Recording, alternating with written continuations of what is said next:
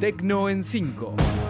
Para que no te quedes afuera del mundo 2.0.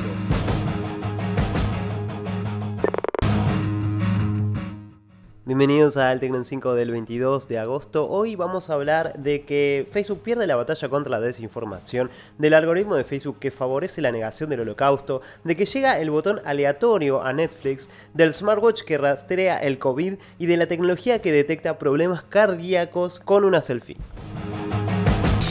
Número 1. Y comenzamos hablando de Facebook que pierde la batalla contra la desinformación. En plena lucha contra la desinformación, parece que los esfuerzos que lleva adelante Facebook no están resultando. Según un estudio, las noticias falsas referidas a la pandemia tienen cuatro veces más vistas que aquellas publicaciones de autoridades sanitarias. Según un informe de la plataforma de activismo Abbas, Facebook ha fracasado a la hora de mantener a la sociedad segura e informada durante la pandemia y aseguran que su algoritmo se ha convertido en una amenaza para la salud pública. Las noticias falsas han logrado en Estados Unidos, Reino Unido, Alemania, Francia e Italia cuatro veces más visualizaciones que informaciones comunicadas por las instituciones sanitarias más destacadas como la Organización Mundial de la Salud o el Centro para la Prevención y el Control de Enfermedades estadounidense.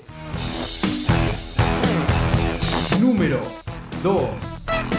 Y continuamos hablando de Facebook porque su algoritmo favorece la negación del holocausto. Según una investigación, Facebook no solo es permisivo con aquellos que niegan el holocausto, sino que su algoritmo recomienda las páginas que niegan el genocidio de los judíos a manos de los nazis durante la Segunda Guerra Mundial. Facebook contiene grupos y páginas que son un reducto para aquellos que niegan la existencia del holocausto y recomienda contenido similar a sus seguidores. A pesar de que la red social lo niega, la investigación detectó 36 grupos de Facebook con un total de 366.000 seguidores con material que defiende que el holocausto nunca existió. Número 3. Y ahora es momento de hablar de Netflix porque llega el botón aleatorio en conjunto con las novedades que incorporó en los últimos meses como acelerar o ralentizar sus contenidos. Netflix ahora suma un nuevo botón.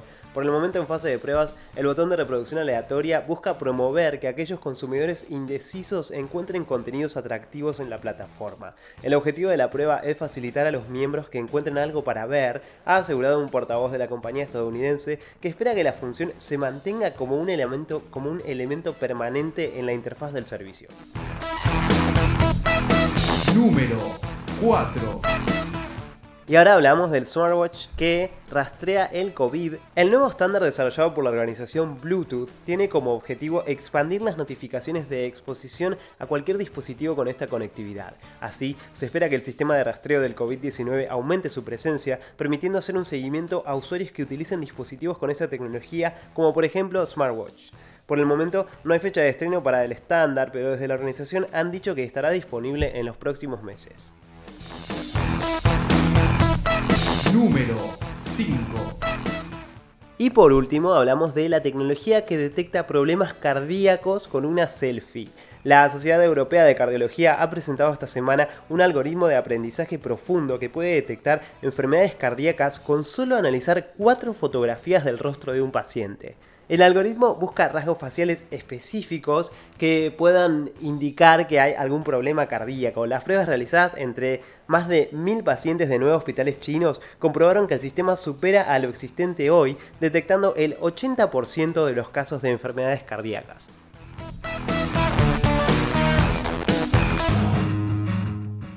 Esto fue Tecno en 5, los espero la semana próxima con más novedades de tecnología y no se olviden de seguirnos en Twitter en arroba tecno en 5 y denle like y compártanlo si les gustó. Nos escuchamos la semana próxima.